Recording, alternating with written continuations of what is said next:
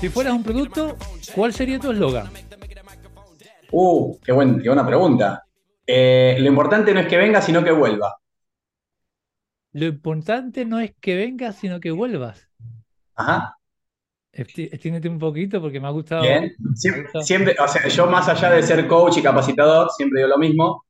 De toda la vida fui emprendedor. Mis viejos, mis bisabuelos, abuelo, padres, siempre fueron emprendedores. Hoy, actualmente, tengo un negocio físico, andando más allá de esto. Y en el negocio físico siempre le digo a las personas que trabajan conmigo que lo importante no es que la gente venga a comprar, sino que vuelva. ¿Bien? Creo que, creo que me definiría más como eso. Que no, import- no importa si hoy no me compras a mí, pero lo importante es que tu referencia siempre sea yo después. Qué bueno, ya te entendí, ya, genial, genial. Eh, ¿qué talento deseas- desearías tener? Uh, em, uy, se me, se me confunde con el, con un superpoder, ¿vale? También, o Bien, talento o teletra- superpoder, lo que tú quieras. teletransportación. Buah, me apunto. Poder hacer así, estar ahí contigo en dos segundos. Cafecito en la plaza. Eh, Tal cual. ¿qué querías ser de adulto cuando eras niño? Em, arquitecto. Si pudieras controlar un elemento, el aire, el agua, la tierra o el fuego, ¿cuál elegirías y por qué? Ok. Em, buena pregunta. Eh, elegiría, creo que el agua. El tema es que no sé el por qué, pero me viene como el agua. Creo que debe ser por esto de que somos 60% seres eh, formados por agua, ¿no? Tal vez debe ser por eso. Para controlarme un poco mejor. ¿Qué producto, qué producto almacenarías en cantidades industriales si te enteraras que ya no van a fabricarlo más? Y no vale decir dulce de leche. Ok, pensé que me iba a decir papel higiénico. No, No. lo que quieras. Eh, uy, qué buena pregunta. Eh, si no existiría más, ¿qué guardaría? Eh, no sé, ¿eh? sí, sería comida, seguramente, pero pasta me viene. ¿Alguna pasta? Ravioli. ¿Qué Puede tres, ser. qué tres deseos le pedirías al genio de la lámpara? Bien. Un deseo le pediría es salud mía, o sea, personal.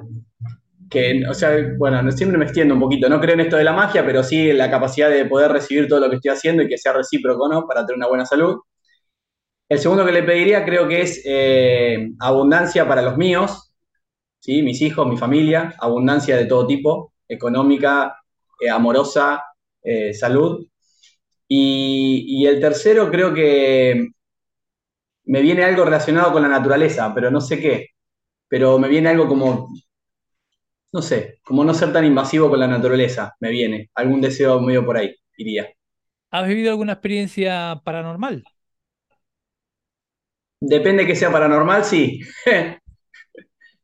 O sea, fantasmas y brujas y todo eso no, pero sí cuestiones de, wow, ¿cómo me pasó esto que sabía que iba a pasar y pasó? De esos miles. ¿Crees en la... Pues mira, esta pregunta, la que viene ahora, viene, viene genial. ¿Crees en las casualidades o las causalidades?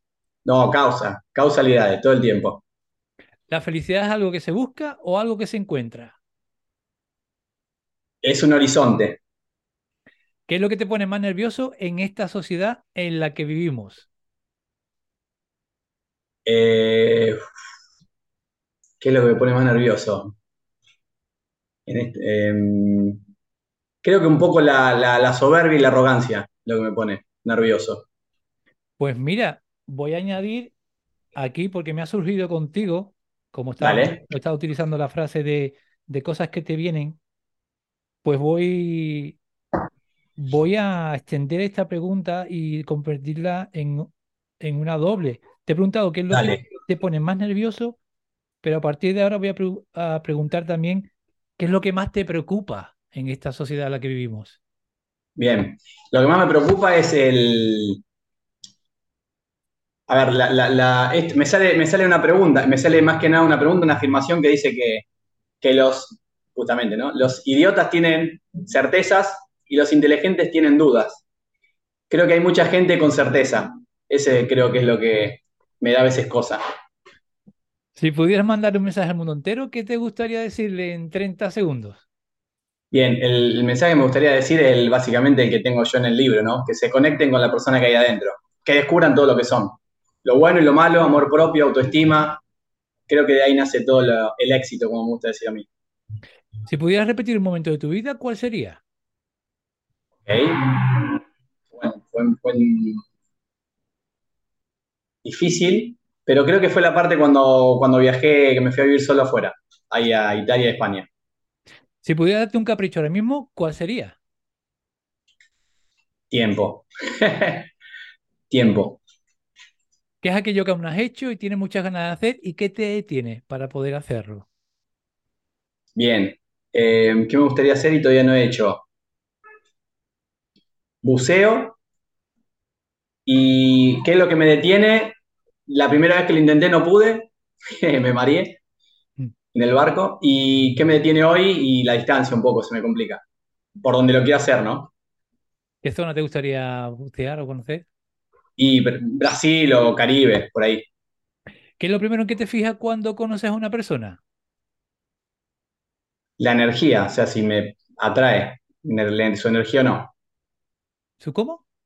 Su energía, si me atrae su energía o no. Ok. Si tuvieras que transformarte en uno de tus amigos o amigas, ¿quién sería y por qué? Ok, buena pregunta. Uy, tengo miedo de prender fuego a alguien acá, porque voy a ir a buscar lo que me falta, creo. Eh, qué buena pregunta. Me gustaría ser un amigo que, que se llama Nico, que es mi amigo de toda la vida, y me gustaría por ahí ser un poco más como él, un poco, es que es muy visceral a veces. Me gustaría compartir un poco esa parte. La visceralidad de él. De- La, sí, la visceralidad de él, sí. ¿Qué tres cualidades aprecia más en una persona? ¿Qué tres cualidades aprecio?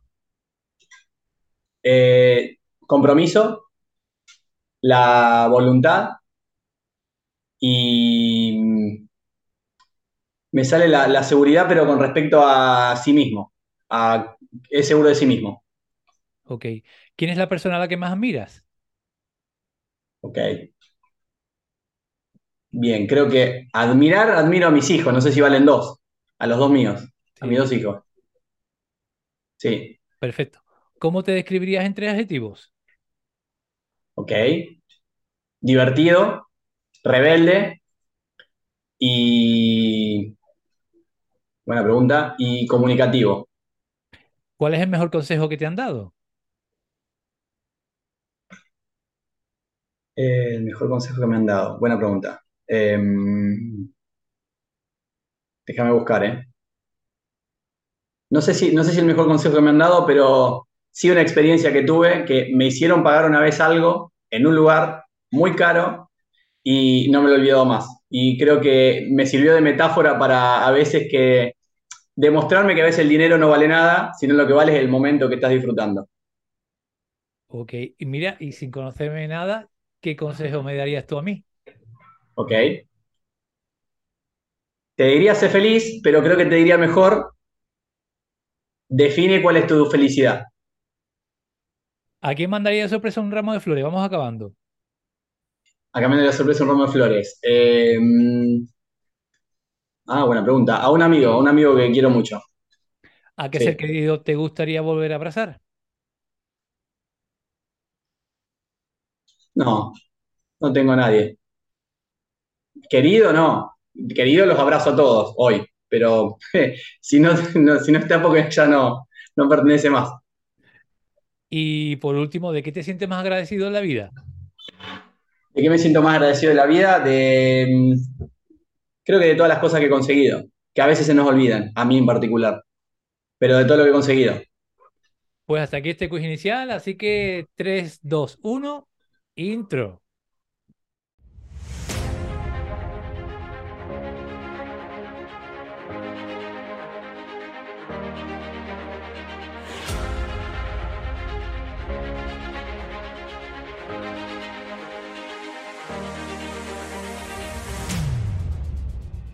Bienvenidos a una nueva entrega de Canarias de Cine. ¿Un podcast? No, mucho más. Un espacio de encuentro, un espacio de verdad, un espacio con alma.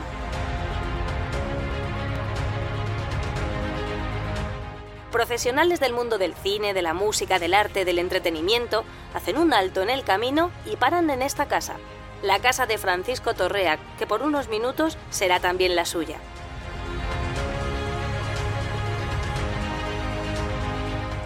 Solo con cercanía, con respeto, con admiración y complicidad pueden brotar las emociones y podemos comprobar que muchas veces los silencios hablan tanto o más que las palabras.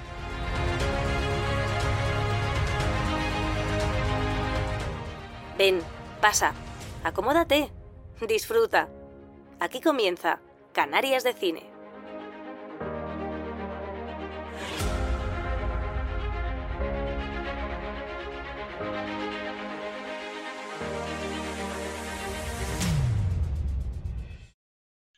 Pues gracias por tu tiempo, eh, gracias por la confianza, gracias por atenderme eh, y gracias por, por querer visitar este podcast de entrevista, este podcast que se llama Canarias de Cine, que se hace desde Tenerife, desde un municipio precioso que se llama Guía de Isora. Ese crosato, bienvenido seas a Canarias de Cine. Bien, gracias. Gracias a vos, Fran, por la invitación. Gracias por tenerme en cuenta para, para este formato. Y bueno, acá predispuesto a ver qué, a ver qué sale. ¿Dónde te encuentras? Cuéntame. Bien, yo me encuentro en Argentina, estoy a, vivo en un pueblo que se llama General Rodríguez, a 50 kilómetros de Capital Federal, y bueno, estamos acá expectantes a ver qué pasa. Eh, curioso porque te contacté por, por redes sociales esta temporada.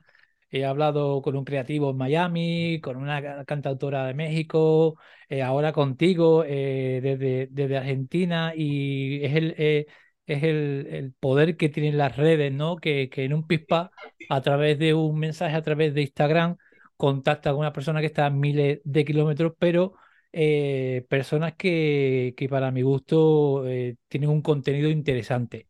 Y hoy vamos a hablar de, bueno, de cualidades humanas, de, de, virtudes humanas, de lo humanos que somos y de cómo nos comportamos los humanos y del comportamiento humano. Y para mí eh, es un tema apasionante. Un tema apasionante porque tienes delante ese, eh, a nivel virtual, una persona que que se fija en cómo se comportan los demás, que se fijan como yo me comporto con los demás, que se fijan como yo me comporto conmigo mismo también.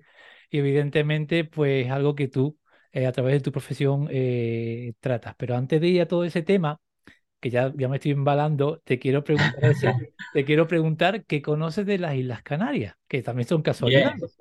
Sí, amo, amo, amo Tenerife. o sea, justamente cuando estamos hablando esto de casualidades o causalidades, eh, creo que no por nada llegó este mensaje tuyo y valoro que haya llegado, porque yo viví en Tenerife, precisamente, y es un lugar donde amo y deseo volver en algún momento seguramente. Y no sé si a pasar mi jubilación, pero por ahí cerca, ojalá, Dios quiera. ¿En qué? O prejubilación, ¿eh? Que lo mismo hoy te jubila a los cincuenta y tantos años, quién sabe, ojalá. Estoy ahí, estoy nomás, estoy nomás. Mira, y, cuéntame, eh, ¿en qué zona acabaste de aquí de Tenerife y cómo llegaste, cómo pegaste ese salto hasta acá, hasta Europa? Bien, en el 2004 me fui a vivir a, Italia en busca de la ciudadanía. Tengo, mi bisabuelo era, ciudad, era italiano, entonces tenía la posibilidad de hacerme la ciudadanía. Viajé a Italia, viví un año en Torino, al norte, mucho frío, mucho frío, me morí de frío. Y dije, ahora tengo que buscar un destino caribeño, pero europeo. Claro, y un amigo me comentó de Canarias, específicamente de Tenerife, que había estado y había vivido ahí, y dije, allá vamos. Y así fui sin nada, sin conocer nada. Y me encantó, me encantó. Estuve viviendo casi un poquito más de un año en el sur de Tenerife. Eh, sí, en Costa, en Adeje. Bueno, se, quita de donde yo se quita de donde yo trabajo y demás y no sé si te, te puedo preguntar por qué te volviste para, para tierra porque era, era un trámite digamos o era, no no me volví por primero había ido para allá por aventura más allá de la ciudadanía quería conocer quería irme era un deseo personal irme en algún lado a conocer, en vez de hacer la América, hacer la Europa, ¿sí? a conocer, soy muy curioso, me gustan mucho los idiomas. Y, en un momento determinado, ahí en, cuando estaba en Tenerife, salió la posibilidad de poner un negocio, un comercio acá en Argentina. Y en Argentina, estaba un poquitito mejor económicamente y políticamente, y bueno, tomé la decisión de, volver. Pero no fue por un desencanto de, allá, sino por una decisión mía de, buscar otra cosa.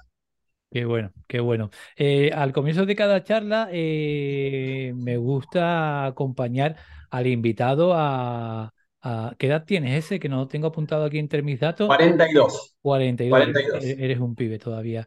Me gusta, me gusta porque a veces tiene, tiene relación con, con su futura profesión o con lo que se dedica en la actualidad, me gusta eh, acompañar, acompañar, al invitado a su, a su infancia, ¿no? Eh, ¿cómo, era, ¿Cómo fue tu infancia? ¿Dónde te criaste? ¿Cómo eras de, de pequeño, de pibe? Bien, siempre, siempre me gusta contar lo mismo, ¿no? De, chico era, a ver, era dos, dos, personas. Una persona era en mi casa, donde era tímido, callado, reservado, el traumado, el rebelde, el renegado, todo eso era en mi casa. ¿Bien?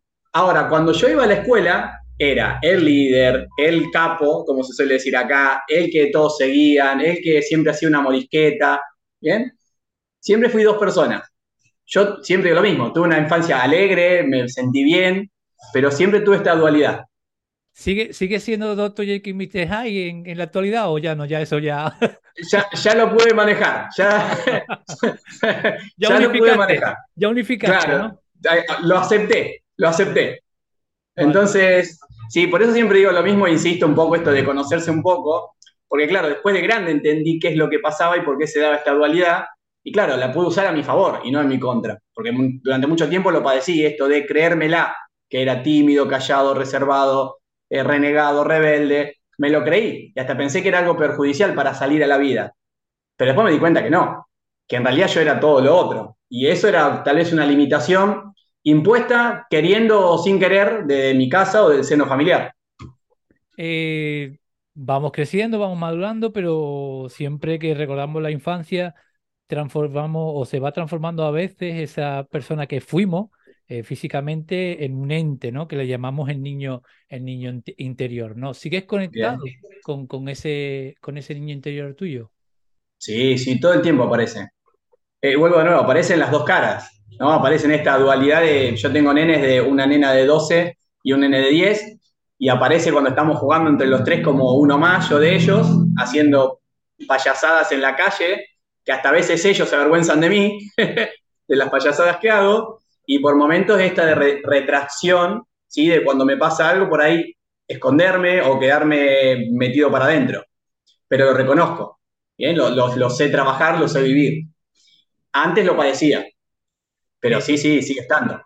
Eh, algo, algo importante y que, que, muchas personas a veces no, no, tienen en cuenta o han olvidado, ¿no? El, el, el tener, el tener esa, se ha ido, ¿no? La, pantalla. Sí.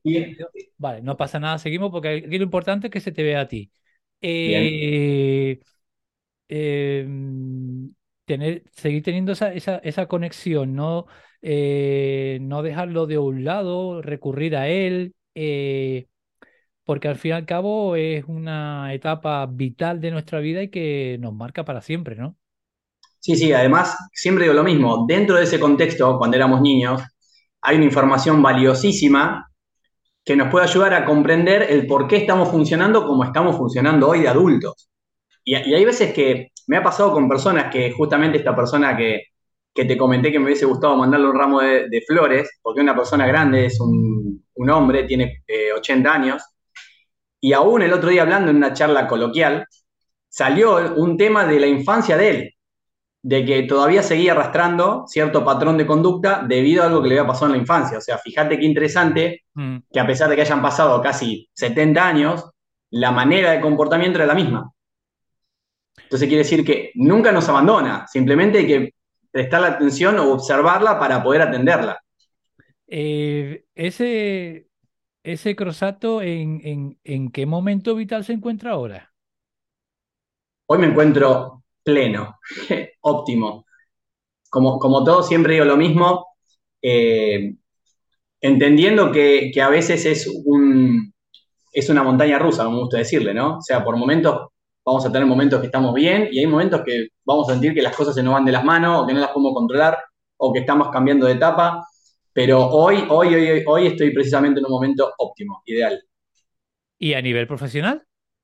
También, también, por suerte estoy sacando ahora el segundo libro, si Dios quiere, para principio de año, el año que viene. Eh, mucho trabajo, ahora hay un taller gratuito, bueno, siempre haciendo cosas. Eh, eh, ¿qué aspecto trata eh, o qué desarrolla un coach ontológico como tú? Y si nos puedes explicar el concepto, aunque lo tengo apuntado aquí, pero seguro que tú lo explicas mejor, eh, Bien. el concepto de coach ontológico. Bien. A ver, un coach ontológico, eh, a ver, al menos como yo trabajo, es acompañar a una persona en un proceso de aprendizaje. Por eso siempre me gusta decir a mí que yo, más que terapeuta o como se suele decir, a mí me gusta decir que soy un educador. ¿Sí? Yo acompaño a la persona a que pueda buscar esos recursos que están ahí adentro, que tal vez se olvidó de buscarlo, que tal vez no sabe cómo encontrarlos, y soy simplemente un espejo para mostrárselos y que esa persona los pueda redescubrir y obviamente lograr un objetivo en concreto que, que no esté pudiendo conseguir, ¿no? ¿Y en qué momento de, de tu vida eh, empiezas a, a interesarte por, por, por toda esa temática? Bien, yo creo que siempre, siempre me interesó. Creo que, viste, esto vuelvo a hablar de nuevo, perdón que sea redundante, no creo en las casualidades y, creo que siempre me gustó el tema de la interacción con un otro. Siempre lo mismo, cuando era chiquitito jugaba con los muñequitos, a ver cómo se comportaba este, cómo se comportaba el otro, todos tenían diferentes personalidades, todos trabajaban de algo diferente y creo que siempre me gustó esta parte humanística, ¿sí? De las conductas humanas recordando hace poquito con mi mamá, que mi mamá veía cuando yo era chico, te estoy hablando, tendría 10 años, veía un programa que se llamaba acá en Argentina, muy conocido, se llamaba Luisa Te Escucho, ¿Ok? ¿sí? No sé si ya llegaron a- era una señora que la llamaban por teléfono y le contaban. Le contaba todos los problemas que estaba padeciendo, de que tenía depresión, y esta señora le intentaba dar un consejo. Pero te estoy hablando 35 años atrás, Ok. por lo menos. Ok. Y yo mirando ahí con mi mamá, súper entusiasmado. Entonces imagínate, un nene de 7, 8 años mirando eso, algo me habrá quedado dando vuelta esto de colaborar con un otro o acompañarlo a que explote todo el potencial que tiene dentro y no lo puede sacar. Eh, claro, mira, me hace pensar, eh, mm, he hablado aquí con todo tipo de artistas, ¿no? Y recuerdo ahora, por ejemplo, eh, humoristas, ¿no? O actores Ujú. que están en el sofá de su casa, en un día normal y corriente de su fin de semana, y están o un humorista viendo humor o un actor viendo una película, eh, pues están viendo, son profesionales del sector que están viendo eh, algo relacionado con ellos de su ámbito. Entonces, mm, pienso en ti que eh, hasta qué punto en tus relaciones humanas del día a día de todos estos años logras un poquito eh, desconectar del profesional. No sé si, si me explico, no sé si me Sí, explico, si me explico bien, ¿no? Porque al fin y al cabo, tampoco es que estés estudiando o, o constantemente a las personas que se te acercan, ¿no? Pero que quiero decir, claro que no, ¿no? Pero quiero decir que, que, que bueno, eh, eh, ¿cómo controlas eso? ¿Cómo llevas eso? ¿O hasta qué punto te ha influenciado a la hora de, de aceptar ciertas amistades o relacionarte con ciertas personas? Creo, creo que quizás con el paso del tiempo vas, vas creando un sexto sentido, ¿no? En el cual un poco eh, esas personas con tus cualidades, ¿no? Y con tu, con tu sabiduría, pues un poco la- las descubres, entre comillas, sin ellos saberlo, ¿no? No sé si me explico bien ese. Sí, sí, sí, sí. Sí, a ver, a ver si te, entiendo lo que me querés preguntar. Cuando empecé a, a estudiar, ¿no? Hace eh, seis años aproximadamente, que empecé a hacer el curso de coach y después el curso de mentor coach, claro, iba por la calle, viste, ah, a este le pasa esto, al otro está esto, tiene esta emoción, tiene esto, hasta que llegó un momento que dije, no, pará, me tengo que relajar porque si no, no podés estar procesando toda la información todo el tiempo. Exacto. Entonces, ¿cuál, cuál fue el trabajo que hice? Eh, conocerme a mí.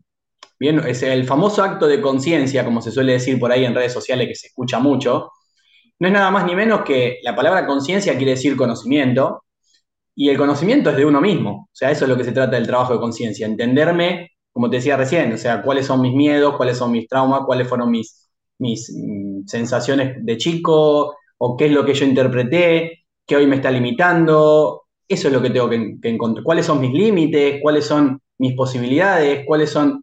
Porque creo que ahí es cuando uno se empieza a conocer, cuando vos te empezás a conocer, es cuando es más fácil la interacción con un otro. Porque entonces ya sabes hasta dónde, cuál es tu límite, hasta dónde puedes avanzar con un otro, qué es lo que buscas de la vida, o qué es lo que buscas de una relación, o qué es lo que buscas de un trabajo. Entonces es mucho más fácil empezar a abrirte y relacionarte con las personas. Al menos es lo que me pasó a mí.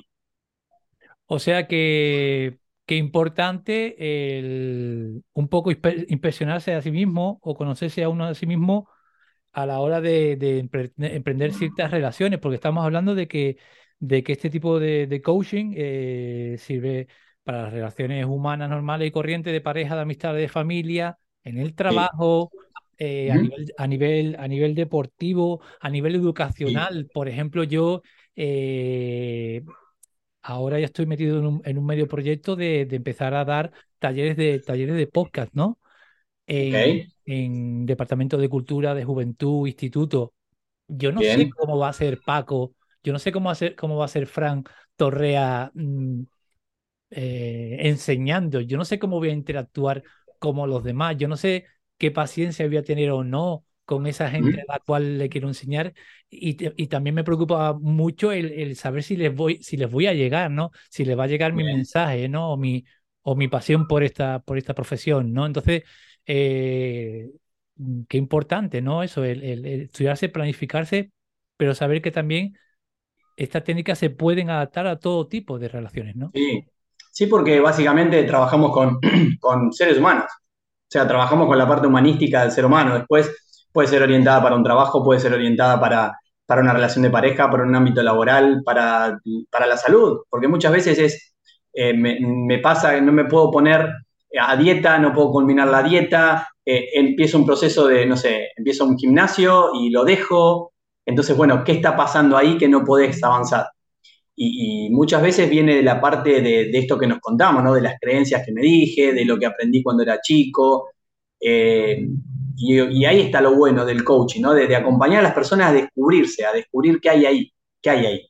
Y creo que una vez que lo descubrís, si te haces responsable, porque ahí está la diferencia, cambia, cambia el mundo, el mío, ¿no? Claro, pero estamos hablando, estoy pensando ahora que, que el hecho de que yo con tus técnicas, con tu libro, con tu segundo libro, aprenda a conocerme, aprenda a desarrollar eh, habilidades humanas, impacta en mi alrededor, impacta en mi pareja, impacta en mi compañero de trabajo, impacta en mis amigos, eh, impacta en todo cualquier proyecto que, que, que, yo vaya elaborando. Realmente uno piensa que es algo eh, o, ayuda, la ayuda que busca mucha gente a nivel personal, a veces dejando de, lado un poco el impacto alrededor de él, ¿no? Totalmente. Y es que a veces, siempre digo lo mismo, cuando yo cambio, o sea, cuando yo cambio, te lo pongo gráfico, soy muy visual, ¿viste? Me gusta graficar enseguida todo. te pongo así, soy yo, estas son mis amistades, mi familia, mi pareja. Imagínate que yo elevo mi conciencia, que no quiere decir que sea mejor que el otro, digo que yo elevo mi conciencia porque me conozco más, porque entiendo cuáles son mis patrones, ahora tengo límites diferentes, ahora tengo gustos diferentes, ahora tengo deseo diferente, cambio mi nivel de conciencia. Cuando quiero relacionarme de nuevo con esta persona, se me va a complicar. ¿Bien? No estoy diciendo que es imposible. Lo que estoy diciendo es que muchas veces hay personas que no están dispuestas a pagar el precio por soltar esto, para avanzar. ¿Bien? Para seguir creciendo a nivel conciencia. Okay. Entonces, claro, ¿qué pasa? siguen en relaciones que saben que no les da lo que están buscando, pero como es lo conocido, como es lo que está acostumbrado a hacer, me tengo que bajar de conciencia de nuevo. ¿Bien? Entonces, claro que yo puedo influir a estas personas para subir su conciencia, siempre y cuando las personas estén dispuestas a hacerlo. Porque siempre hay una metáfora muy linda que se cuenta en coaching, y es que dice que no es casualidad que en los aviones, cuando hay una emergencia, lo primero que te dicen es que te pongas primero la mascarilla de oxígeno tú y luego se lo pongas al otro para ayudarlo. ¿Bien? Entonces mucha gente que quiere salvar a los otros, siguen primero salvarse a sí mismo. Y creo que lo importante de, relacionarse con otros es eso, es entender que primero mi proceso es personal y después, cuando yo sienta que por ahí no calzo, acá viene la parte difícil, tengo que empezar a pagar un precio. ¿Bien? O sea, ¿cuál es el precio que estoy dispuesto a pagar? Y creo que ahí se pone interesante, porque tal vez el precio que esté dispuesto a pagar es cambiar mi rutina, dejar de hablar de ciertas personas, terminar con mi pareja, cambiar de trabajo, cambiarme de ciudad, vestirme diferente. ¿Qué precio estoy dispuesto a pagar? Y se vuelve una pregunta súper interesante porque no muchos están dispuestos a pagar el precio una vez que se dan cuenta de qué es lo que quieren. Y también eh, está el tema ese de personas que evitan ese espejo en el cual se reflejan, evitan el cuestionarse, ¿no? Ven eh, el impacto negativo en muchos aspectos que tiene su forma de ser y qué difícil es, ¿no? Ese enfrentarse a uno mismo a veces, ¿no? Sí, sí, es que vuelvo de nuevo y, por favor le voy a pedir a, te voy a pedir a, ti y a las personas que nos van a estar escuchando viendo que obviamente se lo tomen con todo el respeto del mundo porque se lo voy a explicar. Cuando vos te das cuenta de algo que te molesta en el otro, ¿sí? O te molesta de vos mismo y lo viste, pero no lo cambias, te transformás en una persona mediocre. ¿Bien? Y como siempre digo, no se lo tomen como un insulto, pero una persona mediocre, o sea, la palabra mediocre etimológicamente quiere decir al medio de la montaña. ¿Bien? Y se usaba antiguamente para referirse a aquellos que no estaban dispuestos a llegar a la cima. Entonces, una persona mediocre es alguien que se queda a la mitad de camino. O sea, vi lo que me molesta de mí, porque lo veo reflejado en el otro, lo veo, pero me miro para el otro lado. Bien, entonces, el famoso no hay peor ciego que el que no quiere ver. Bueno, una vez que vi, tengo la opción yo, es lo que te decía, pago el precio, ¿qué hago? ¿Me hago responsable y me hago cargo de lo que tengo que hacer y tomar las decisiones que tengo que tomar? ¿O cambiar el hábito que tengo que tomar? ¿O me transformo en mediocre? Como siempre digo, yo no me creo el dueño de la verdad. Yo soy mediocre en muchos aspectos de mi vida, pero los elijo. ¿Bien? Los elijo. Me hago cargo de lo que... Digo, esto lo dejo de lado, pero me hago cargo no he hecho a la culpa del contexto, al país, a mi pareja, a mi familia, que nací pobre, que nací en una ciudad que no me da oportunidades, que nací bien. O sea, me hago cargo de lo que sí me no quiero. Lo veo, pero hoy no me, influye tanto la vida. Lo otro sí. Y creo que el desafío que vuelvo te digo para mí importante hoy a nivel sociedad es esa, es hacerse cargo de lo que tengo ganas de hacerme cargo, haciéndome cargo, responsable. Que la responsabilidad justamente es eso, la, la responsabilidad es la habilidad para responder. Eh, ¿existe la zona de confort o la zona del conformismo? Buena pregunta. Eh, existen las dos. la zona siempre digo lo mismo. Yo soy coach porque tengo el título de coach y estudié coach. Pero yo soy más que eso, ¿viste? Me gusta mucho estudiar la parte de biológica. Siempre digo, me hubiese gustado mucho estudiar antropología. Porque la antropología va sobre la biología del ser humano, la psicología y la cultura. ¿Bien? Entonces, a nivel biológico, el ser humano eh, quiere ahorrar energía y ahorrar tiempo. Por eso existe la zona de confort. Porque imagínate que si yo tengo que ir a, te lo pongo un ejemplo fácil, si yo tengo que ir a descubrir gráfico, mis traumas de la infancia. Quiero un gráfico. ¿Cómo? Que quiero un gráfico. si, si, tuviera la pizarra acá atrás, te lo dibujo, mira, me olvidé. Pero enseguida saco la pizarra. Pero si yo tuviera que ir a buscar mis traumas pasados, ¿sí? O sea, lo que me dolió, lo que me maltrataron, lo que yo interpreté de mi vida cuando era chico, eso me duele, me causa un dolor, ¿bien? A nivel emocional y a nivel físico. Entonces, ¿qué hace tu cerebro? Reprime, ¿bien? Y por eso hay mucha gente que dice, yo no me acuerdo nada de mi infancia, o prefiero no acordarme lo que viví. ¿Bien? ¿Por qué? Porque defensivamente te hace quedar en la misma zona de confort. ¿Por qué? Claro, pero ¿por qué? Porque ir a buscar eso, o sea, ir a buscar eso y generar un cambio desde ahí, escúchalo bien, por favor, y escuche la gente, cambiar eso te lleva tres veces más de energía. ¿Bien? O sea, a nivel biológico, de, este punto estoy hablando a nivel biológico, o sea, tus neuronas, ¿bien? Arman un cordón de pensamiento y, por ejemplo, si yo me hubiese quedado con el Ezequiel es tímido a nivel neuronal, ¿bien? Ezequiel es tímido, tengo una una cadena de neuronas que dicen que Ezequiel es tímido, se forma un cordón durísimo de romper. Por eso es más fácil después pensar que yo soy tímido. Porque si yo quiero ir a romper esa cadena neuronal y formar una nueva, me va a llevar tres veces más de energía. Creencia limitante, que se le llama, digamos. Claro, sí, ir a desafiarte, ir a cuestionarte, como se llama. ¿Por qué soy así? ¿Por qué hago lo que hago? ¿Por qué reacciono como reacciono?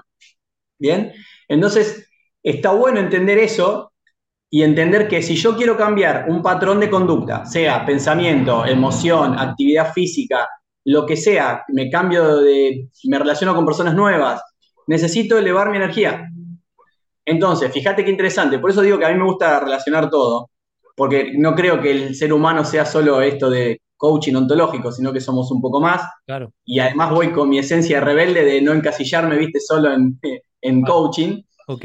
Pero fíjate qué interesante es que la sociedad que tenemos hoy, ¿qué hace? Comidas rápidas, ¿bien? Refrescos, Mm. sedentarismo, y todo eso sirve Y, eh, para perdona- que y perdona que te interrumpa, y incluso a nivel, y a nivel visual, eh, el zapping que es el TikTok. TikTok es un zapping puro y duro de Sí. tac, tac, tac, tac, tac, perdona. todo el tiempo, todo el tiempo. Bueno, todo eso contribuye a que no tengamos energía después para cambiar un hábito. ¿Por qué? Porque tu cerebro y tu estómago son los dos órganos que más energía consumen cuando están trabajando. ¿Bien? Consumen alrededor del 30% de tu energía. ¿Está? Si yo como, imagínate, a ver, lo vamos a poner en un término por ahí español. Me como una paella, ¿no? Bien pesada, con mucho marisco, con mucho de todo. ¿Bien? Me como eso y arriba me meto un buen vino, un buen de todo. Claro, mi estómago va a tener que gastar mucha energía para digerir eso y a que no adivinas a quién le saca energía. Al cerebro. Entonces, más comida chatarra, más refresco, más gente incapaz de cambiar o de autopercibirse diferente o de subir su nivel de conciencia. Y a nivel personal, es de, eh, ¿cómo percibes? Estamos hablando de, de, de, de- de que lo queremos todo eh, rápido y ya, de que nos estamos co- convirtiendo poco a poco, poco a poco, sin darnos cuenta en personas cada vez más impacientes. Eh, eh, ¿cómo percibes tú, donde tú vives, ¿no? Por ejemplo, la sociedad que Mm. te, que te rodea, ¿cómo la percibes tú en ese, en ese aspecto? Sí, creo que más allá de acá, creo que es un, un- no sé si de llamarlo mal, pero es una conducta que se está manifestando por toda esta parte, al menos en, en Occidente, del todo ya, ¿no? De, de- de- del- de todo lo inmediato. Y, y yo te, te soy sincero, la verdad que es como todo, hay herramientas técnicas y herramientas adaptativas. Las herramientas técnicas son las, las uso fácil, rápido, ¿no? O sea, es lo que te dan de afuera. Im- Imagínate, siempre lo pongo en un, en un ejemplo que es más fácil. Una herramienta técnica, imagínate que se está prendiendo fuego algo y yo te digo, Fran, agarra el matafuego y tirale al fuego. Punto. ¿Bien? ¿Me explico? Sí, sí. Ahora, una herramienta adaptativa sería ir a investigar qué fue lo que pasó y por qué se prendió fuego eso, para que eso no se vuelva a repetir. ¿Bien? Perfecto. Eso lleva más tiempo, lleva un aprendizaje. Lleva un dolor de cabeza, lleva angustia, lleva nervios, lleva tristeza, lleva gasto de recursos. Claro, y eso es lo que hoy no estamos dispuestos a hacer. Para mí. Queremos todo fácil y rápido. Dame la solución ya. Déjame, de- de- decime cómo lo puedo resolver. Siempre es decime, ¿no? Dame, dame la respuesta. Porque me pasa a mí en sesiones de coaching. Bueno, ese, vos ya sabés qué me está pasando, decime lo que tengo que hacer. No, imposible, porque no tengo ni idea de cómo es tu vida. ¿Bien? O sea, el, el desafío es que cada uno lo busque, lo que esté necesitando. Creo que eso es lo lindo. Y, obviamente que, que esta parte de la inmediatez, eh, por ejemplo, yo tengo chicos chicos que usan tecnología, que nosotros capaz no tuvimos esa posibilidad cuando éramos niños de usarla, y claro, hoy se transforma en esto medio adictivo. ¿Por qué? Porque todo eso, el estado este de, de- de inconsciencia en el que estamos mientras estamos deslizando TikTok a lo loco, hace que perdamos percepción del tiempo, hace que nuestro cerebro esté en modo confort, no estamos gastando energía, no estamos gastando nada, estamos sobreviviendo tranquilo, no pasa nada. Miramos la vida del otro, ¿sí? que es más fácil ver, ah, mirá el otro cómo cumple sus sueños, o ah, mirá el otro cómo se equivoca, así yo no me tengo que hacer cargo de mi vida, bien, es más fácil proyectar. Y creo que, vuelvo de nuevo, se transforma en, en una sociedad de espectadores más que de protagonistas. Y eso es lo que a veces a mí me, no digo que me molesta, pero es por la causa de la cual lucho, ¿no? De gente más protagonista y no tanto espectador. Qué buena Siempre digo que, sí, siempre digo que hay algo, hay mucha gente que, no sé cómo se dirá bien en, en español, yo te lo digo como se dice acá, hay mucha gente que es guayer, ¿viste? Sí, sí. ¿Sabes lo que es un guayer? ¿no? mirones, mirones. Claro, claro. Hay gente que se divierte haciendo eso, sea, mirando la vida de los demás. Acá, por ejemplo, ahora está en, en éxito Gran Hermano, y la gente es todo el tiempo, ¿qué es lo que está pasando en Gran Hermano? Porque claro, le da más placer mirar la, la- la vida del otro, lo que le está sucediendo al otro, porque su vida es una mierda, o sea, hablando mal y pronto. Prefiero no ver mi vida. Criticar la vida del otro también. Claro, claro. Y, y, después si hablamos, por ejemplo, de fútbol, ah, Messi porque le tocó un talento impresionante. Rafael Nadal porque vive en España. El otro, siempre hay un condicionante que, no es, che, no, pero puso algo de esa persona para llegar a ser la persona que es. Mira, este, antes que se me olvide, yo eh, eh, que, viene, que viene al tanto de, esto que estamos hablando ahora, yo nunca olvidaré una escena del, lobo de Wall Street, ¿no? Es lo que hemos hablado ahora, ¿no? De, el tema a veces de la envidia, de no valorar el talento de los demás, ¿no? De no preguntarse, tío, ¿por qué ese tío o esa persona está ahí, no? ¿Por qué Serena William y Beno William están donde están, no? O han estado donde están, ¿no? Y yo nunca olvidaré una, una escena del Lobo de Wall Street en que, en que llega DiCaprio a un bareto con un cochazo de impresionante y se le acerca su, su, su el protagonista, el otro chico, no me acuerdo cómo se llama, otro actor, y entonces le dice, oye, mira, ese coche que tienes tú ahí, ¿qué, qué es ese coche que tienes ahí? No, ese coche es mío. Ah, que es tuyo. Dice, pero tú en qué trabajas, tú cuánto ganas. No, no, yo he ganado este mes tantos miles de dólares. Dice, mira, enséñame el cheque porque no te creo. Dice, si tú me enseñas el cheque, ¿qué tal? Yo dejo todo lo que sé y te sigo a ti. El ejemplo es ese, el que criticamos quien tiene éxito a veces, no nos preguntamos qué ha hecho esa persona o todo lo que se ha ocurrido a esa persona para conseguirlo, que es más fácil, lo que dice más rápido que acercarte a esa persona y decirle, mira, ¿cómo has conseguido esto? O investigar cómo esa persona ha llegado a esto, ¿no? Total, total. Que, que muchas veces ni siquiera quiere decir que sea el camino correcto a tomar. Correcto. Pero sí, que sí, sí, obviamente que te puede dar un indicativo de más o menos por dónde, o decir, ah, ok, o sea, esta persona no es que llegó ahí de casualidad, hay algo detrás. ¿Bien? Y, creo que vuelvo de nuevo a esto que te decía, lo que más me preocupa hoy es, ver una sociedad más espectadora que protagonista, ¿sí? de, este boyerismo, de ver el placer en, mirar lo ajeno y no tanto mirarse su vida, ¿no? Ese, eh, te quiero preguntar, eh, o te quiero llevar a, recordar, ya llevas, ya llevas unos cuantos años de, trayectoria profesional, te quiero preguntar, eh, o, te, quiero hacer recordar a, a ti mismo haciendo esas primeras sesiones de coaching y preguntarte qué queda de ti, de aquel ese que empezaba en esta, en esta profesión y qué hay de nuevo hoy en día. Bien. lo lindo es que siempre es algo diferente, porque como siempre digo, o sea, no, sé con, qué me va a venir la persona. Eso es lo que tiene de mágico y lindo el trabajar con seres humanos, que no sabes qué te puede decir la persona o qué puede hacer. Yo obviamente como coach tengo las herramientas y la disponibilidad para trabajar, pero creo que esa sensación, viste que hay muchos actores que dicen, mira, por más profesional que sea, cada vez que salgo a, dar una obra de teatro, todavía siento el nerviosismo y, esa tensión. Y creo que eso es lo que se siente, de que no sabes lo que va a pasar porque no sabes qué le puede pasar a la persona o con qué puede venir. Creo que lo lindo es eso. Y, en qué, hay de, diferente es que obviamente el transitar un tiempo te da cierta confianza y te da cierta seguridad en vos mismo, que, hace que por ahí fluyas un poquito más eh, más tranquilo, más relajado a la hora de estar con otra persona.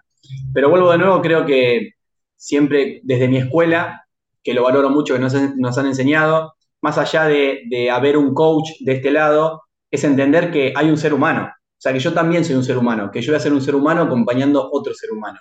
Y creo que ahí es donde se baja un poquitito este, viste, descuelgo el título de la pared y me tengo que, claro, descuelgo el título de la pared y me transformo en Ezequiel me transformo en un ser humano más que acompaña a otro a que pueda resolver algo que no está pudiendo.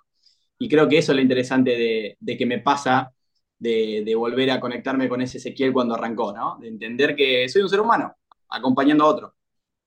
Vamos a, hablar ahora de, un tema que a mí me, bueno, me interesan muchos temas, pero este es uno, uno que destaco siempre. Y, lo quiero empezar a, lo, lo, quiero poner sobre la mesa a través de un ejemplo, de un ejemplo personal, ¿no? Eh, vamos a hablar del tema del ego, la autoestima y demás, ¿no? Eh, yo cuando llevaba, creo que pocas entregas de este podcast, eh, tuve la suerte de, entrevistar a, otro coach en una universidad aquí del sur, ¿no? En unos cursos. Y se volvió seguidor mío y empezó a escuchar mi, mis podcasts, ¿no? Y demás, porque yo soy una persona que necesito o busco el feedback de los demás para seguir aprendiendo. Yo necesito eh, saber qué impresiones hay, qué puede mejorarse. Yo no quiero, mm, con 52 años no busco palmaditas en la espalda, ese, yo busco gente que me aporte o gente que sume, ¿no? Entonces nunca olvidaré eh, que, que, bueno, yo estaba empezando con el podcast y, y uno pues se comporta como se comporta o habla como habla, o lo lleva como lo lleva, ¿no? El, el, su podcast, ¿no? Su producto. Y me llegó este amigo mío, eh, que es coach también, como, y me dice, Paquito, Paco, ten cuidado con el ego, que se te está yendo un poquito las manos. Date cuenta que conforme van pasando los podcasts, cada vez tú hablas más. Y tu podcast es un podcast, okay. tu podcast es un podcast de entrevistas y el protagonista es el invitado, no contar cosas de ti o hablar mucho de ti o extenderte en hablando tú, ¿no? Y fue, fue, un parón que me dio y en ese aspecto, bueno, tienes a alguien delante que, que, que las críticas que, cuando vengan con cariño y, con, ven, y sean constructivas las acepto tal.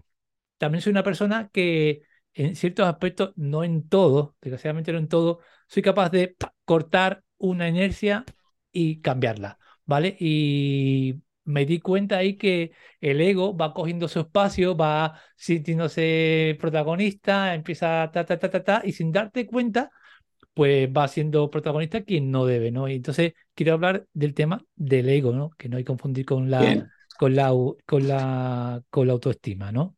No sé el rollo Bien. que te he contado, si lo has entendido. Sí, sí, sí, sí, sí. Sí, el ego es, es algo interesante, que es esta máscara, ¿no? Que usamos. Y, la usamos básicamente para defender justamente todo lo que sufrió muchas veces ese niño herido, ¿no? Que, tenemos dentro, o esos traumas, o esos miedos que tenemos adentro. Y, y, el, y, el, ego sirve básicamente para eso. Y como dijiste vos, como bien dijiste, el ego quiere existir. El ego no, no, no quiere desaparecer. El ego quiere que le des entidad, que, que, que esté. O sea, no, no, no quiere sentirse hecho a un lado, como se suele decir. Y, y, creo que está bueno entender cómo funciona el ego de cada uno de nosotros para poder empezar a trabajarlo. Porque creo, como bien decís vos, esto va muy ligado el ego con la autoestima, porque si nosotros, a ver, vamos a empezar a poner en contexto lo que es la autoestima, para, para poder entender mejor. Sí. Y siempre digo lo mismo, la autoestima, la, yo por lo menos la subrayo con una sola palabra, y es el valor. ¿Bien? O sea, cómo yo me percibo que valgo como persona. Siempre digo lo mismo, es una valoración personal, cómo yo percibo que valgo. Okay. O sea, cuánto percibo yo que valgo como persona. Okay. ¿Bien? Entonces, si yo tengo un ego muy marcado, muy marcado porque defiendo a ultranza mi, mi niño herido, y el ego, o sea, trabajo solo por la máscara, cuando trabajo solo por la máscara, me transformo en una persona que simplemente obra y vive para los demás. ¿Bien? ¿Por qué? Porque el ego es una, siempre de lo mismo, es una herramienta adaptativa al medio en el que estamos. Ok. ¿Va? Es una herramienta adaptativa al medio en el que estamos. ¿Por qué? Porque, por ejemplo, si yo era una persona que era tímida en mi casa, mi ego hizo todo lo contrario, como te decía al principio iba a la escuela y era el mejor, el número uno, el más chispita, el más alegre. ¿Bien? Ese era mi ego, hablándome todo el tiempo. ¿Por qué? Porque no querían que viera que era tímido, que era callado, que era renegado. ¿Bien? Okay. Sí. Entonces, cuando entendés este concepto de cómo funciona uno y cómo funciona el otro, es más fácil poder trabajarlo, es más fácil poder usarlo a tu favor, porque el ego, como siempre digo, no es malo ni bueno, Simplemente hay que saber entenderlo para que el ego no te domine a vos y que vos seas la persona que pueda dominar a tu ego. Y observarlo, ¿no? Y tenerlo miradito y tenerlo ahí en el punto de mirada de, de, no, no hacer las cosas por hacer, sino simplemente saber qué te mueve a hacer las cosas y, como te he dicho antes, observarse en, en ciertas situaciones y también se agradece mucho, como fue el caso que te he explicado, que alguien te pegue un toquecito en la puerta y te diga, oye, mira, que está pasando esto, ¿no? Claro, sí, aparte vuelvo de nuevo, el ego quiere existir. El ego quiere existir. Entonces, la mejor manera que hay cada vez que tengas que negociar con tu ego es darle existencia. Entonces, si vos agarras y le decís, ok, entiendo que querés comportarte alegre o querés comportarte divertido o querés comportarte o mostrarte entusiasmado, cuando en realidad querés estar triste o querés ser tímido. Bien, entiendo que querés, salvar a, querés salir a salvarme o ser funcional, pero en este momento no te necesito, gracias. Porque él quiere saber que existe. Y entonces hay mucha gente que lo niega y va por la vida manejada simplemente por el ego, ¿sí? por esta máscara. Y si uno es la máscara, termina siendo nadie. Porque en realidad soy la funcionalidad de todo lo que me va pidiendo el, contexto. ¿Me explico? Entonces, si yo me he visto como el contexto quiere, si yo hablo como el contexto quiere, si yo me comporto como el contexto quiere, ¿quién termino siendo yo? No termino viviendo mi vida, termino viviendo la vida de los demás. Sin personalidad. ¿Cómo? Sin personalidad. Tal cual. Y, la personalidad, vuelvo de nuevo, es como te dije al principio, es, mezclar los dos. Mr. Jekyll y mi Dr. Jekyll y Mr. Hyde, ahí, los dos conectados, unidos, amándolos, aceptándolos, entendiéndolos. Que sería también relacionado con el miedo a, sentirse fuera del grupo, ¿no? ¿Cuánta gente tiene ese, temor a sentirse fuera del grupo social, ¿no? Que te rodea o o que, o que tienes cerca, ¿no? Es que, eh, ya te digo, tengo, estoy, estoy apuntando cosas, pues me, están, tú no me estás viendo, estoy apuntando cosas. Y es que ya te digo, son, son nada más para hablar del ego. Yo creo que podríamos estar eh, dos podcasts seguidos. hablemos ahora, si te parece. Eh, bueno, vivimos, vivimos una sociedad en que nos sobran muchísimas, muchísimas cosas a nivel material. Yo tengo la suerte de vivir en un municipio en que cada año se celebra el Festival de Miradas Doc, que es un festival de cine documental. Y yo desde, que lo disfruto de, desde hace muchos muchos años, eh, no ha habido año ese, no ha habido año que vea algún documental en el cual yo no salga con la sensación a la calle, ¿vale? Después de verlo, de lo que te acabo de comentar, de que en Occidente nos sobran muchísimas, muchísimas cosas. Y ves a veces historias documentales en que ves mm. personas que tienen la cuarta parte de lo que tenemos nosotros, pero viven de una manera mm, pura, libre y feliz, ¿no? Bien. Y desgraciadamente hoy en la sociedad actual o en la occidental se relaciona mucho el tener con la felicidad, ¿no? Espero explicarme. Totalmente. Espero explicarme. Sí, sí que va también relacionado con el apego, ¿no? El apego a las cosas, el apego a las personas que nos rodean, el apego a las situaciones que, que, vivimos. Háblame del apego. fíjate, fíjate qué interesante lo que sacaste a relucir, que se cree que en Oriente, ¿bien? En toda la parte, no sé, los países asiáticos y todo para aquella parte, bajar al ser, o sea, conectarte con tu ser, con la persona que realmente sos, es sinónimo de éxito. Y en Occidente, en toda esta parte, subir al ego todo lo que más puedas es sinónimo de éxito. Y, obviamente yo, para mí, eh, el éxito está en el equilibrio. Es entendiendo quién soy yo, la persona que soy, lo que me hace feliz, lo que me conecta, de ahí salir a, buscar o a esperar esta retribución material. Y no solo buscar la, la posesión material o las cosas materiales por el hecho de. Porque vuelvo de nuevo, yo arranqué un cambio muy grande en mi vida a partir de 6, ahora 6, 7 años aproximadamente, cuando empecé a estudiar todo esto. Y debido a esto, ¿no? De que yo creía que si yo tenía, iba a ser una persona feliz. ¿Bien? Entonces tuve todo, siempre digo lo mismo, siempre tuve todo, tuve dinero, casa, pareja, familia, eh, siempre lo mismo, hasta tenía el perrito, viste, que cuando llegaba de trabajar a mi casa me movía la cola, o sea, Tenía todo lo que se suponía que me iba a dar el éxito y me iba a hacer ser feliz y no era feliz. Y me sentía vacío y me sentía que siempre me faltaba algo. Entonces me di cuenta que en realidad lo que estuve buscando todo el tiempo era tener para sentirme, cuando en realidad el camino era inverso. Por eso nunca pude en ese contexto ser feliz, porque no estaba alineado con lo que yo realmente era o con lo que yo realmente quería o deseaba. Y creo que lo difícil es eso, ¿no? Es separarse un poco de eso que pide la sociedad o separarse un poco de eso lo que pide el contexto para yo hacerme cargo de qué es lo que yo necesito. De acá, ¿no? Siempre arrancando desde acá. Eh, mm, es curioso porque la, hay muchas personas que nos rodean o, o en gran parte de la sociedad que aparte de todos los estímulos externos que tenemos, visuales en este caso, porque está claro que, que el tema visual es algo que, que impacta mucho, acabábamos de hablar de ese zapping demoníaco que es el TikTok con todo cariño el mundo, porque yo tengo TikTok, consumo TikTok y he encontrado contenido muy interesante en TikTok y en Instagram, que tuve la suerte de, de, de encontrarte a ti. Pero que aunque tengamos ese, ese aturdimiento, aturdimiento eh, mental a través de las redes sociales o a través de incluso la televisión y demás, vivimos una, una, una sociedad también que, que sobrepi- sobrepiensa demasiado, ¿no? Que, que, que Sí. una verborrea mental eh, eh, constante, ¿no?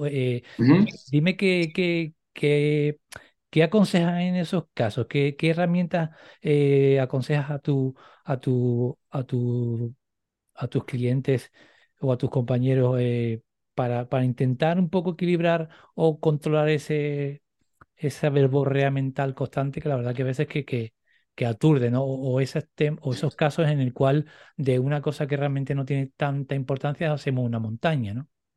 Bien. Mira, sacaste dos temas que, que a mí me gustan mucho y como te dije anteriormente, yo veo al ser humano como, como un todo, ¿no? Como solo un cliente de coaching. Y, y siempre arranco, muchas veces arranco mi- mis videos eh, diciendo esto de animalito, ¿no? Hola animalito, ¿cómo estás? Porque creo que nos olvidamos un poco de esa parte nuestra. Y creo que sacaste recién dos temas fundamentales. Uno, por un lado, esto de no ser aceptado por la sociedad, viene nada más ni nada menos de que el ser humano todavía sigue siendo un animal gregario, ¿sí? Un animal gregario quiere decir que necesita vivir en sociedad para poder sobrevivir como especie, La manada. ¿bien? Tal cual, necesita la manada. O sea, inconscientemente, instintivamente, biológicamente, necesitamos de la manada. Necesitamos la aprobación del grupo para poder sobrevivir. Porque imagínate que éramos un animal, ¿no? Y el grupo te desterraba. ¿Qué pasaba con tu supervivencia? Mm. ¿Bien? Se veía por ahí limitada, o sea, por ahí no sobrevivía, por ahí me moría. Y aunque no nos cueste creer, eso hoy sigue funcionando a nivel biológico. Eso por un lado. Y por otro lado, lo que decías vos, esto de sobrepensar las cosas todo el tiempo, es porque tu cerebro racional, el que nos hace ser seres humanos, está diseñado para resolver problemas.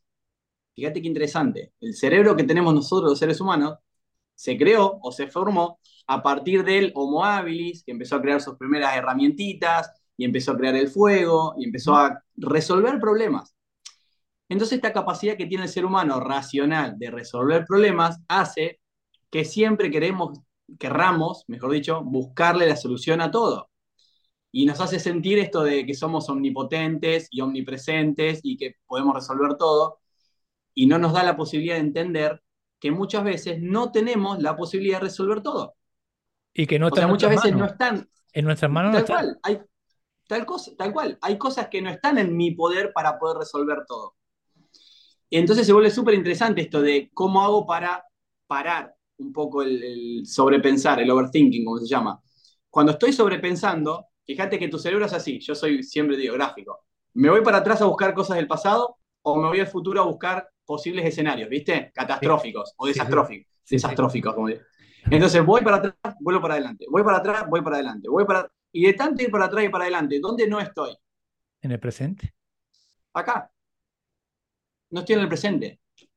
Entonces, se vuelve súper interesante poder agarrar una herramienta que siempre digo lo mismo, siempre pensamos que la herramienta tiene que ser, viste, no sé, algo súper futurista, algo súper tecnológico para poder dejar de pensar. Y muchas veces, como siempre digo, es salir a la naturaleza, empezar a caminar, agarrar una hoja de un árbol, cortar una hoja de un árbol y mirarle las nervaduras que tiene y los detalles y el color. ¿Por qué? ¿Por qué pasa esto? Porque tu cerebro racional, el que te hace ser ser humano, puede hacer una sola cosa a a- al momento. O sea, por, por cada vez que esté haciendo algo, puede hacer solamente una cosa por momento. Entonces, si vos le das a tu cerebro racional que esté atento a que mire las nervaduras de la hoja y el color, no puede estar pensando en todo lo otro. No puede.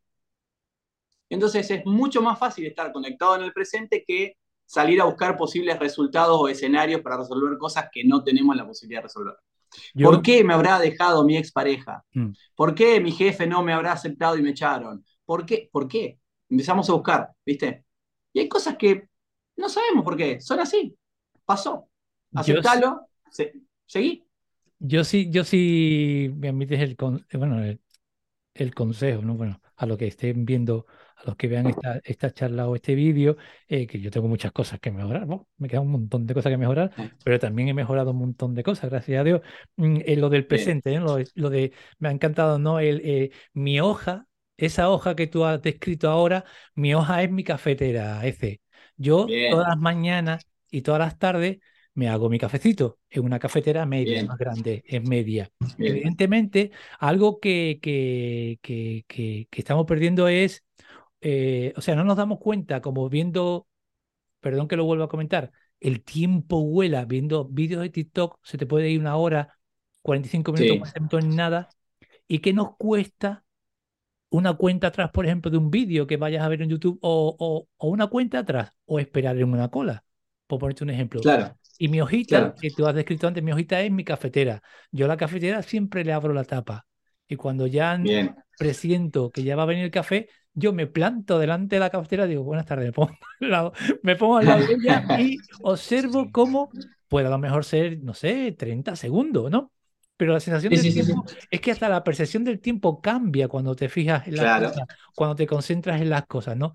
Y ese tiempo, Claro. ese tiempo es una pequeña herramienta mía que ha surgido por surgir, que puedo adaptar a miles de cosas que hago en mi día a día, sea cuando trabajo o lo que sea, que es simplemente ver cómo sale el café, cómo se va llenando la cafetera de café, ¿no? Fijarme en el olor, sentir el calor, eh, Yes. un poco que se me hace la boca agua porque ya está, ya está el café preparado, ¿no? Pero son, pero son pequeñas cositas simplísimas, son súper simples, pero que no- nos paran, ¿no? Nos pueden parar. Claro, claro. Sí, sí, sí, ahí eso es fundamental. Y además siempre, siempre digo lo mismo, que no, no, no, no te lo voy a poder hacer, por favor te pido no me lo hagas que, que lo haga, no me pidas que lo haga, pero hay algo que yo le llamo el salto del delfín, ¿viste? Cuando estás en ese proceso, viste que a todos nos pasa, porque a mí también me pasa, todos me dicen, seguramente a vos con todo el trabajo que tenés no te pasa, sí me pasa, soy ser humano igual que vos. Lo que pasa es que vuelvo de nuevo, agarro estos recursos digo, no, ese, ¿cuál es el salto del delfín? Cuando estoy pensando todo el tiempo, ¿por qué no puedo resolver aquello? ¿Por qué no puedo resolver lo otro? ¿Por qué? ¿Qué mal, cómo obré aquella vez que hice tal cosa? Cuando estás en esa rosca mental, ¿bien? Ajá. Lo mejor que hay es, así como estás, ya te digo, no lo voy a hacer, ¿eh? Pero saltás, pero saltás literal. Saltás literal de la silla y te vas a caminar, te vas a hacer otra actividad, te vas a hacer lo que sea. Parar, ¿Por qué? ¿no? ¿Qué pasa ahí? Un paro brusco, En tu ¿no? cerebro quedaste en un estado disruptor. Exacto, brusco, cambio brusco. Tu cerebro dijo, chau, ¿qué pasó? ¿Qué pasó? Hay otra cosa más importante que atender ahora, evidentemente. Entonces corta. El tema es que, claro, después que hiciste ese estado disruptor, es que le meto a la bolsita. ¿Bien? Ok. Si vuelvo a sentarme y sigo otra vez, estoy frito. Pero lo importante es hacer ese salto disruptor y hacer lo que sea. Salir a caminar, salir a correr, hacer un deporte, hacer el amor, ¿por qué no?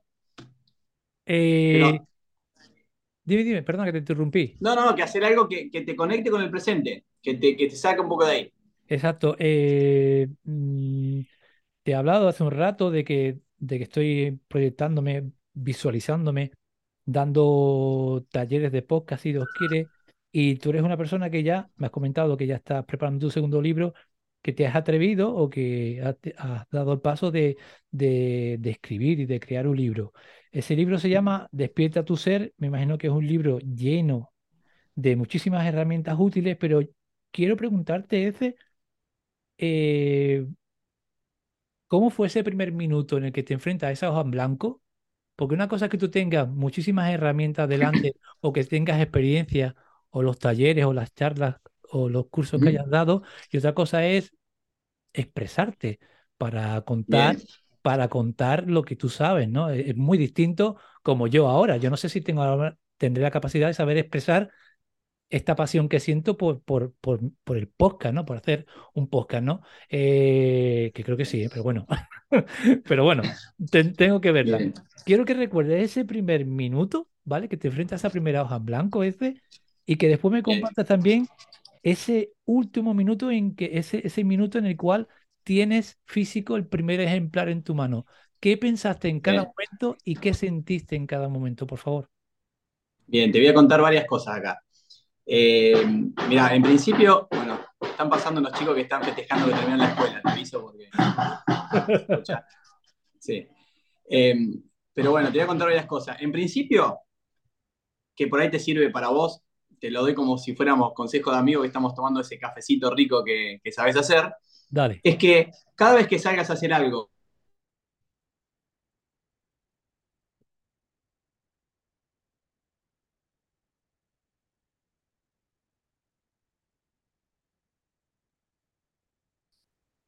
Hola. Hola, sí. No, se, se te paró la imagen. Se, se va la imagen. Sí. No, no se escucha. Hola. ¿Se fue? Yo, yo te veo, te escucho, digo. Sí, sí, sí, sí. Se fue otra ¿Me vez. ves? ¿Me escuchás? Ahora parece que Yo vuelve. te escucho. Ahora parece que vuelve. Yo te escucho. Sí. Cada vez, retoma Yo ahí. te escucho cada- y... Perfecto. Vale. Di, cada vez que. Ahí que me ¿Me escuch- ¿Me escuchás? Sí, sí, sí, sí. Bien. Yo digo y- que cada vez que arrancamos una, una etapa nueva, un desafío nuevo, y te lo comparto como, como, si, digo, como si estuviéramos tomando ese cafecito rico que haces, es que seguramente sepas mucho a la hora de compartir esta información que vas a hacer con respecto a los podcasts. ¿Me equivoco? Sí. Si te pusieras en una escala del 1 al 10, ¿cuánto te, te valorarías que sabes con respecto a capacitación en podcast? Pues un 7. Un 7, ok.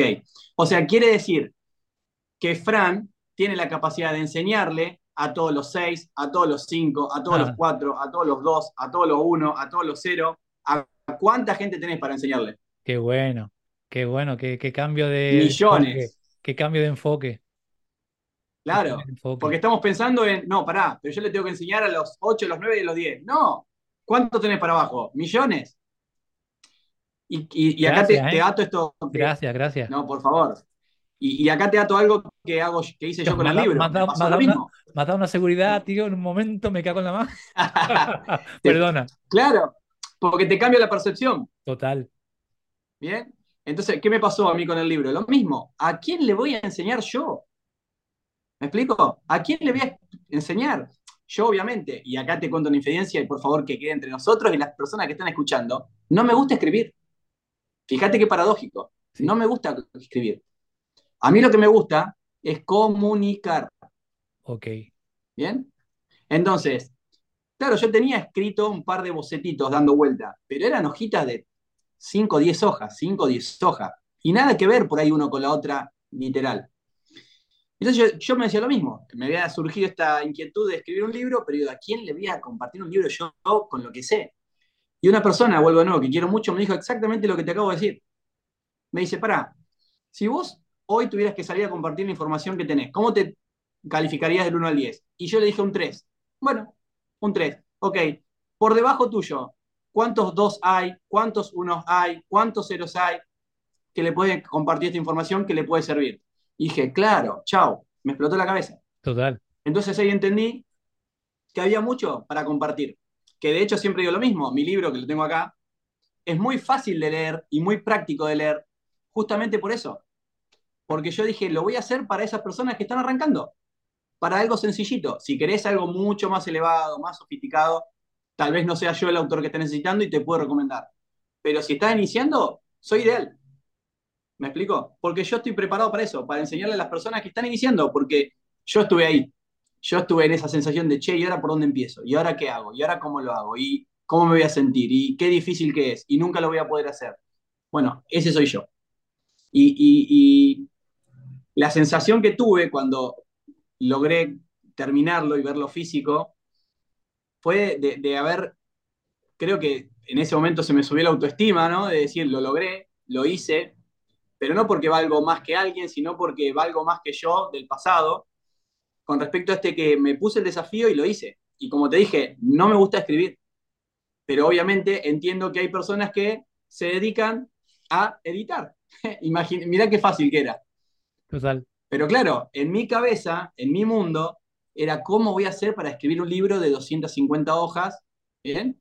Claro, y sí, las tenía escritas, solo que había que acomodarlas un poquito, darle forma, poner un poquito más de información para que tenga que ver con lo otro. Entonces, ahí creo que bajé también mi, mi orgullo o esta parte de incertidumbre, de inseguridad, decir, che, ¿hay alguien que me pueda ayudar?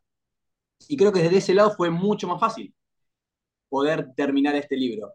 Y realmente fue un proceso de aprendizaje para mí valiosísimo en todo el aspecto. ¿Y qué, qué, qué nos cuenta? ¿Qué nos comparte? ¿Qué herramientas nos comparte así a modo de resumen en, en, en Despierta tu Ser? Ese libro y cuéntanos también dónde, dónde podemos hacernos con él.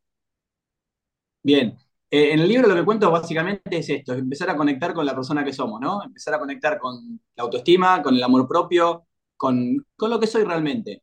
¿Por qué? Porque como te conté anteriormente, hablo un poco de, de mí en esta parte en el libro, de que yo también fui criado con esta escuela de el día que tengas un título universitario vas a ser alguien respetado. Mm. El día que tengas dinero vas a ser alguien al que todos busquen. El día que tengas pareja vas a poder sentir el amor. El día que tengas... Yo fui criado con esa escuela. Entonces, claro, fui por el tener. Fui a tener el título, fui a tener la pareja, fui a tener el dinero, fui. Cuando lo tuve, me di cuenta que no era feliz. Me sentía vacío. Entonces, entendí cuál es la respuesta. O sea, la respuesta es, primero tengo que ser yo para después que el otro, que el otro es consecuencia. Siempre digo lo mismo, que el ser es la, la, la, causa de lo que vos tengas, de lo que vayas a tener. Nos han enseñado que siempre fue al revés, que el ser era la consecuencia del tener. Y, y el desafío interesante es eso. ¿Con qué hay acá adentro? Hay herramientas de PNL, de neurociencia, de coaching, de un poquito de todo para, para hacer el... Hay ejercicios, te lo muestro un poquitito. Hay ejercicios, hay dibujitos. Ajá. ¿Ves? Se ve, se ve. Hay dibujitos, hay ejercicios. Hay ejercicios para completar. Bien práctico, bien fácil, bien sencillo. Porque como siempre digo, cuando queremos tener información nueva o queremos hacer algo nuevo, como te dije anteriormente, tu cerebro busca la fácil, busca quedarse en la zona de confort, busca rechazar lo nuevo porque puede traer mucho dolor, mucha angustia. Y por eso la idea del libro es este, que sea algo, como digo yo, fácil de digerir, fácil de masticar. ¿Y dónde lo podemos conseguir, eh, ese? Se puede conseguir en mi perfil de Instagram, que es S Croxato, S con Z, y el Croxato es C-R-O-X-A-T-T-O. Me van a buscar ahí en Instagram y en mi perfil. Ahí lo pueden conseguir en formato PDF, al menos lo que es fuera de Argentina, y si no en Argentina, en formato físico. ¿Y cómo has enfocado ese, en qué, en qué tienes enfocado ese segundo, ese segundo libro, ese? Bien, el segundo libro es el del hacer. El primero es del ser, el segundo del hacer y el tercero va a ser del tener. Te voy tirando un spoiler. Pues menos Así que el no segundo menos se llama- menos mal que no te gusta escribir una trilogía. No, no, pero. Sí, sí, bueno, bueno, pero. Pero te voy a contar una infidencia. Te estoy, te estoy abriendo mucho de la cocina mía, te estoy diciendo muchas recetas. De- ¿Sabes cómo escribo? Hay una herramienta en Google Doc que puedes escribir con el micrófono. Fantástico, Voilà. fantástico. Entonces dije, listo, es, es genial. claro, así sí puedo escribir. Total, Entonces total. Me facilitó muchísimo. Vos hablás y escribís. Se acabó. Qué bueno. Entonces, el segundo se llama Es hora de hacer. Es para que te pongas en acción, porque sin acción no pasa nada. La acción eh, genera un ser diferente, o sea, genera una persona diferente. Y lo que buscamos es eso. En el primer libro fue meterte un poco para adentro, y en el segundo libro es, bueno, a mover el. Eso. Como se suele decir. De acuerdo, pues oye, este, eh, gracias por el ratazo, de verdad que estoy pasando por lo genial. Vamos por el, vamos por el bloque final.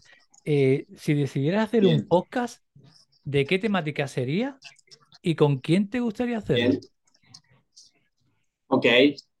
Qué buena pregunta. Nunca, nunca me lo puse a plantear, pero creo que me gustaría hacer con. Yo tengo acá un, un, tres, cuatro libros de una persona que, que admiro y quiero mucho, que es psicólogo, se llama Daniel Fernández, que fue psicólogo mío también en un momento de mi vida, y, y creo que lo haría con él. Y creo que hablaría mucho de esto de, del deber ser. Del deber ser. Del deber ser. Porque muchas veces esto de lo que se espera de Fran, por ejemplo, hace que yo termine siendo lo que debo ser y no lo que quiero ser. Perfecto, te entendía. Por esto del pertenecer, por esto del encajar, por esto de los mandatos sociales, familiares, etc. Todo, todo un tema. Eh, y para ese, para ese, ¿qué es el éxito? Uh, el éxito es buenísima, esa es una buena pregunta, porque vuelvo de nuevo, en un momento creí que era tener dinero y fama y reconocimiento, y después de todo este camino que hice hacia adentro me di cuenta que en realidad el éxito es soy, hago y tengo y que todo esté en la misma congruencia. Por ejemplo, siento rojo, ejecuto rojo y tengo rojo. Eso para mí es el éxito. Para mí ese es el éxito, porque hay millones de personas que sienten verde, hacen amarillo y tienen azul. Imposible. Entonces, si estás en coherencia lo que estás haciendo, con lo que estás sintiendo y con lo que estás teniendo, eso es genial. Eh, al principio de esta charla, vamos ya por esa última doble pregunta. Eh, te pedía que, fuésemos a encontrarnos con tu, con tu niño, con tu pibe, cuando eras niño, cuando eras pibe. Si te pudieras reencontrar, viajamos hacia el pasado, si te pudieras reencontrar contigo mismo con 10, 12 añitos, ¿qué consejo te hubieras dado?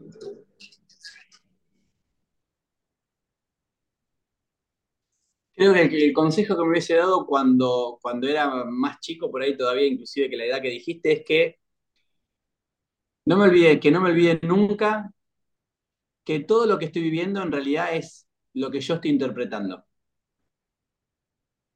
Que muchas veces las cosas no son como son, sino como yo las estoy viendo. Qué bueno. Y mira, aquí tengo un DeLorean alquilado. No sé si eres cinéfilo, si te gusta el cine, aquí un DeLorean. Y te invito a que te suba, ¿vale? Sí. Conduzco yo, ¿eh? que es mío. Dale. Podemos, reencontrar. Si me prestás el DeLorean, vuelvo, vuelvo a la época del 90 acá en Argentina, cuando el dólar estaba 1 a 1.